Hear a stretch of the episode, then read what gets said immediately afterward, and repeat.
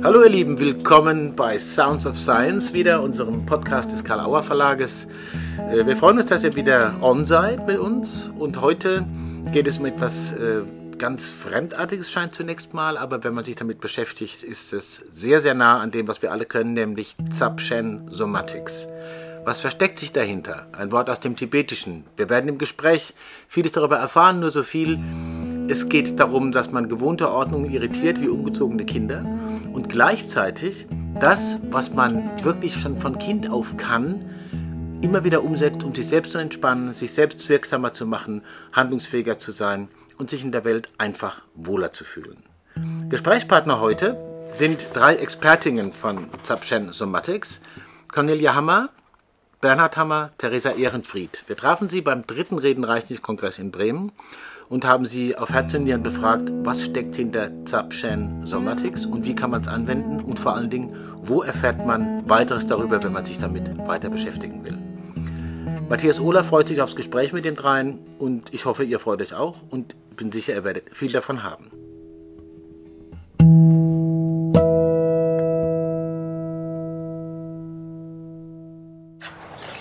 Ja, herzlich willkommen allen. Wir sind hier beim Kongress Reden reicht nicht, dritte Auflage sozusagen in Bremen. Und ich sitze hier zusammen mit Cornelia Hammer, Bernhard Hammer und Theresa Ehren, Ehrenfried. Pardon. Theresa Ehrenfried hat gerade eine Session gemacht zum Thema Zapchen.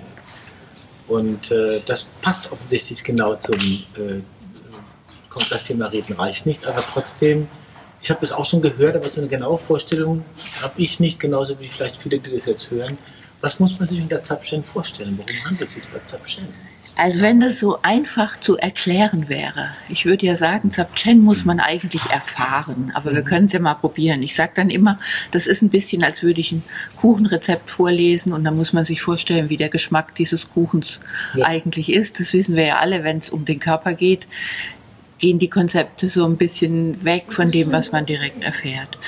Was wir tun, sind sehr kleine Körperübungen, die uns erstmal einladen dazu, Spannung loszulassen und uns in Richtung Wohlgefühl zu bewegen.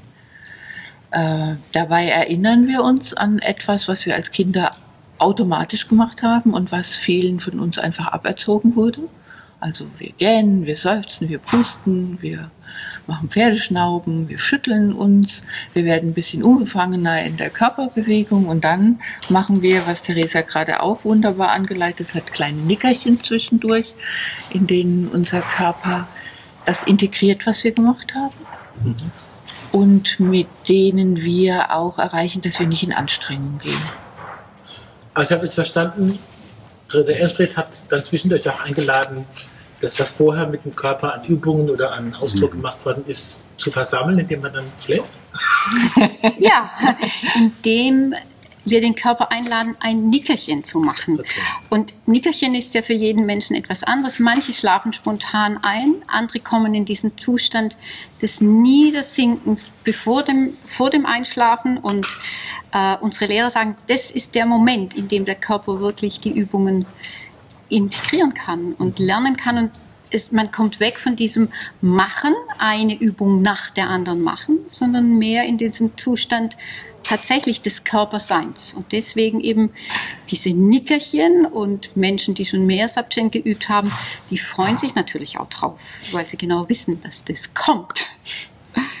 Wo kommt der Begriff Zapchen her? Das ist ja kein deutsches Wort, sondern kommt aus einer anderen Sprache, ja. einer anderen Tradition kommt aus dem Tibetischen. Äh, die Entwicklerin von Zapchen, die Julie Henderson, eine Amerikanerin, hat da im Grunde genommen, sie beschreibt das sowas wie eine Art Hochzeit zwischen Elementen aus der westlichen Körperpsychotherapie und aus dem Vajrayana Buddhismus, dem tibetischen Buddhismus. Und das Wort Zapchen bedeutet sowas wie ähm, ja, un, auf der einen Seite im Tibetischen haben die Worte mehrere Bedeutungen. Es kann heißen sowas wie ungezogen oder es kann aber auch heißen sowas wie äh, außerhalb äh, der Grenzen, die Grenzen überschreitend.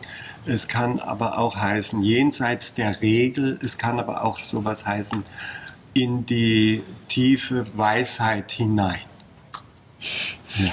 Also man sozusagen, da schwingt so ein bisschen drin, dass wenn man nicht ganz der Norm gerecht wird, dass mm. dann die Chance besteht, vielleicht genau da was zu erkennen, mm. was äh, mm. man Chancen, die man bisher nicht hat. So, so, Also da kommen verschiedene Aspekte mit rein. Dieses Verfahren, was die Julie Henderson entwickelt hat, ist auch außerhalb der traditionellen buddhistisch-tibetischen Linien. Und das schwingt mit rein, aber auch die, die Form des Dzogchen selbst ist sozusagen grundsätzlich jenseits von oder Normen und Grenzen überschreitend als eine Möglichkeit, sozusagen die inneren Grenzen, die inneren Limits zu überschreiten und in neue Bereiche vorzutreten. Ja? In neue Bereiche des Erlebens der eigenen Körperlichkeit, des eigenen Körpers, der Verkörperung. Ja. Ich habe da zwei Fragen dazu. Das eine ist, also, ich stelle mir jetzt gerade so vor, wenn ich jetzt gähne zum Beispiel oder wenn ich mich schüttle oder so, dann bewege ich mich ja aus dem Normalzustand, in dem ich normal in der Welt mich bewege, raus, um irgendwie eine, Trans eine Transformation hinzukriegen, um dann wieder in einem anderen Zustand wieder in die Welt reinzugehen. Ja. ja. Mhm. Genau. Kann man das so sagen? Das ja. kann man so sagen. Das ist ja. eine schöne Beschreibung. Ja. ja. Und äh, das ist sozusagen, Sie haben vorhin gesagt, Kinder und oder auch wir Erwachsene, wenn wir gerade nicht sozusagen normorientiert aufpassen, mhm uns passiert das ja einfach. Mhm, wir ja. machen immer wieder so Sachen.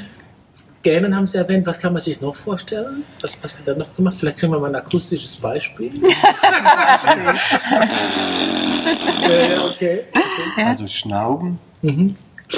Machen fast alle Kinder ungefähr bis neun Monate, ein Jahr. Mhm. Dann fängt die Reaktion an, dass man das lassen sollte. Mhm eben auch dieses wirklich, also dieses Ganzkörpergähnen, ja, und die Hand weg vom Mund. Und oft auch, was ganz, ganz oft und ganz spontan kommt, ist ja Seufzen, ja, so. Oh, das ist was, was ganz, ganz häufig kommt. Also, wir leben ja in einer Kultur, in der wir so zwischen dem dritten und achten Lebensjahr bekommen wir solche elementaren Ausdrucksweisen, die angeboren sind, in allen Kulturen vorkommen und die primär dazu dienen, wenn wir in Spannungszustände kommen, dass die Spannungen weniger werden, kriegen wir ja abtrainiert. Ein Mädel mit fünf Jahren gähnt abends so gegen fünf, halb sechs und dann sagt die Mutter, ach meine Kleine, du gähnst, ich glaube, du bist müde, du musst ins Bett. Dann überlege ich mir als Fünfjährige ganz schnell, ich noch, wann ich wieder gehe und ob ich überhaupt noch mal gehe. Ja? Wird sofort kodiert. Sozusagen. Ja. Ja, ja. Es gibt aktuell ein neues Buch äh, im Karl-Auer Verlag, äh, im Körper zu Hause sein und drunter steht als Untertitel Zapsen Somatics. Mhm. Äh, die Autorin Cornelia Hammer ist ja hier und das würde mich jetzt doch nochmal interessieren, was ist das nochmal spezifisch Somatics? Ist da noch was dahinter? Hinter Somatics ist ein Verständnis, wer wir als Körper sind. Also wir, wir, leben ja in der westlichen Kultur, in einer Tradition, in der wir Geist und Körper getrennt haben. Das ist uns gelungen, so zu tun, als wären das zwei Bereiche. Und äh, gehen sozusagen mit dem Geist an den Körper ran. Mhm. Ja?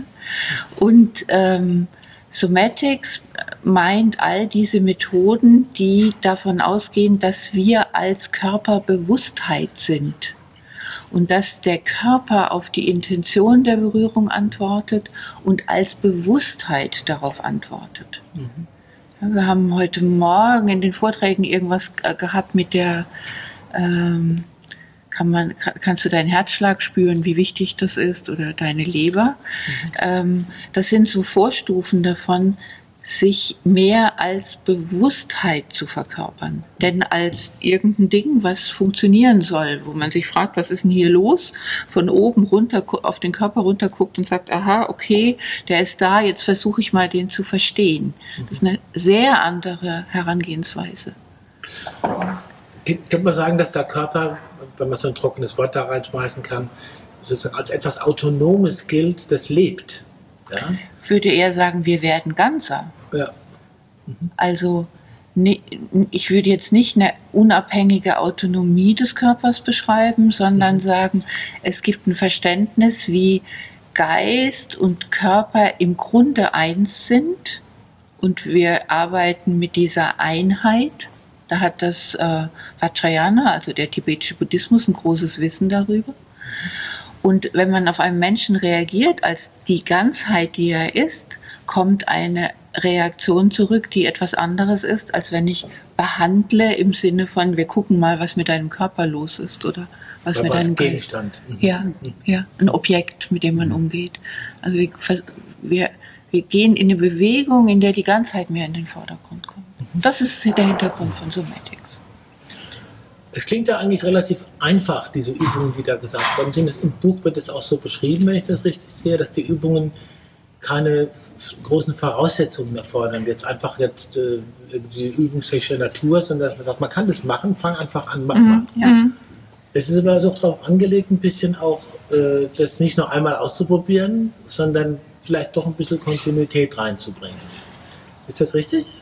Dass man das immer wieder mal probiert und dann vielleicht eine Veränderung Ist eher wie eine meditative Praxis, wo man ja auch immer und immer und immer wieder seine Erfahrung macht damit.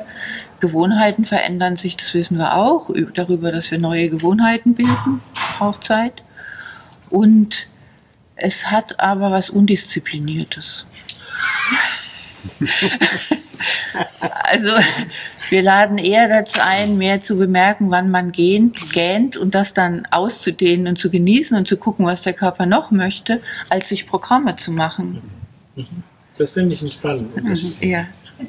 Und es sind ja wirklich, also allein die Begrifflichkeiten, dass wir einladen zu den Übungen und dass die Übungen ähm, quasi den Körper dahin führen, sein eigenes Wohlbefinden wahrzunehmen, ja, macht das Üben nicht so schwer. Natürlich hören wir immer wieder, ja, ich mache das nicht allein zu Hause, ja, aber eben wie Cornelia schon gesagt hat, das eine ist das Bemerken dann, wann gähne ich denn oder wann seufzt sich diese Veränderung. Und das andere dann wirklich immer wieder auch in Gruppen sich zu treffen und gemeinsam zu praktizieren, eben auch mit dieser Idee, Körper lernt auch von Körper. Das heißt, wenn wir in guter Gemeinschaft üben oder praktizieren, dann, dann lernen wir da auch nochmal voneinander und be beginnen eine neue, gute Gewohnheit zu entwickeln. Man kann ja Zapchen auch, äh, gibt es ein bisschen Organisationen, die sich darum kümmern, dass Leute eingeladen werden und relativ solide Adressen haben, da kann man sich mal hinwenden, wenn man mehr erfahren will. Oder da gibt es eine Möglichkeit, äh, in Gruppen teilzunehmen und so. Ne? Wo gibt es das? Gibt es eine Adresse im Netz oder so? Es gibt eine Seite aller Lehrer. Alle Termine, die es in Deutschland gibt, sind zu finden unter zapchen.de. In einem Wort Zapchen, zapchen.de. also Z-A-P-C-H-E-N. Genau. Und dann gibt es, wenn man Zapchen eingibt, die Adressen der verschiedenen Institute und die Angebote der verschiedenen Lehrer. Aber die, diese Homepage gibt alles raus, was es in Deutschland gibt an Möglichkeiten. Vielleicht noch an alle drei die Frage, mit der Bitte eine kurze Antwort, wie es im Radio oft heißt. Aber von allen drei nochmal äh, ganz kurz. Wenn man äh, sich jemanden vorstellt, der die damit noch keine Erfahrung gemacht hat und dann eine Weile damit Erfahrung gemacht hat, wie auch immer, ein paar Gruppen, allein und so. Woran merkt man ganz besonders den Unterschied zwischen vor Zapchen und mit oder nach Zapchen? Kann man da was sagen? Ähm, ich würde sagen, nach Zapchen bedeutet, dass ich auch in Situationen, in denen ich sonst es mir schlecht geht, wo ich mich nicht wohlfühle, trotzdem danach schaue, wie geht es mir in dem Moment, was kann ich machen, was kann ich für eine Übung machen, damit ich mich wohlfühle. Auch in der Schwierigkeit, in, wenn ich warte am Bus oder in der Straßenbahn, dass ich da einfach vor mich hinsumme oder gähne oder seufze, ja, aber auch in der U-Bahn oder beim Autofahren, ja, wenn ich im Stau stehe. Das bedeutet für mich, da ist jemand mehr im Zapchen oder nach Zapchen. Okay. Also Anfried. Ähm, die Menschen lachen mehr. Lächeln mehr. Ja, Wie man gerade hört. ja. Und es gibt auch so eine, also was, was ich oft beobachte, ist wirklich so diese an- an- mehr Unbedarftheit. Ja? Also so wirklich mehr Spontanität, mehr Unbedarftheit, ja, eben mehr Lächeln und gleichzeitig aber auch, was der Bernhard schon beschrieben hat, auch immer mal wieder auch das mehr Innehalten. Und Dinge auch mal sein zu lassen, wie sie eben sind. Ohne Geschichte. Also ohne Geschichte draus zu machen. Und verrückterweise haben wir etliche Menschen mit chronischen Erkrankungen, die sagen, es geht ihnen besser. Also Menschen, die Medikamente reduzieren, schwere Rheumaerkrankungen, Parkinson-Erkrankungen, Menschen nach Chemotherapien, die, ohne dass wir genau sagen könnten, was passiert da eigentlich genau, sagen, der Körper reagiert darauf mit einer immensen Entlastung. Zapschen.de oder das Buch Im Körper zu Hause sein von Cornelia Hammer. Sie war heute hier zusammen äh, mit Dr. Bernhard Hammer und Theresa Ehrenfried und wir freuen uns, dass wir das Gespräch geführt haben. Und ich glaube, wir haben eine eine Idee mitgenommen. Schauen wir mal, wie die Reaktionen drauf sind. Also ich, mir ist gerade so zumute, dass ich sagen könnte, ich könnte mich jetzt, könnte jetzt gähnen und mich ganz lässig hinlegen und dann gehe ich gelassen in dem Kongress weiter und nehme meine Verantwortung mit Freude wahr. Vielen Dank für dieses. Dankeschön. Dankeschön. Danke. Herzlichen Dank. Danke auch. Danke, dass ihr zugehört habt. Das ist doch äh, so entspannend, wie es spannend ist, kann man nicht anders sagen. Zapschen Somatics mit den drei Protagonisten, Cornelia Hammer, Bernhard Hammer, Theresa Ehrenfried. Cornelia Hammer ist Autorin des äh, wirklich fantastischen Buches zum Thema Zapschen Somatics im Körper zu Hause sein.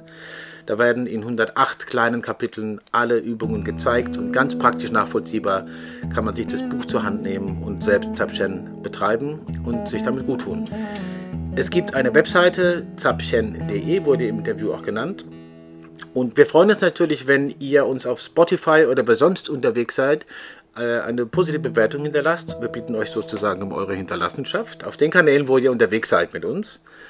Wir möchten euch noch hinweisen auf die Karl-Auer Autobahn-Universität, unseren anderen Podcast mit wirklichen Highlights, mit Juwelen aus der Entwicklungszeit der systemischen Therapieberatung und äh, aus der Entwicklungszeit konstruktivistischer Ideen. Niklas Luhmann, Wolfgang Welsch, Fritz B. Simon, Paul Watzlawick, Heinz von Förster, solche Namen könnt ihr da sehen. Hier auf dem Kanal könnt ihr nächste Woche zuhören, wenn wir im Gespräch sind mit Sabine Fruth. Sabine Fruth ist äh, praktische Ärztin und Psychotherapeutin und bekannt für ihr Konzept der imaginativen Körperreisen. Man kann wirklich in seinen Körper reisen. Wie das geht? Nächste Woche im Gespräch mit Sabine Fruth. Danke, bis dahin und ciao.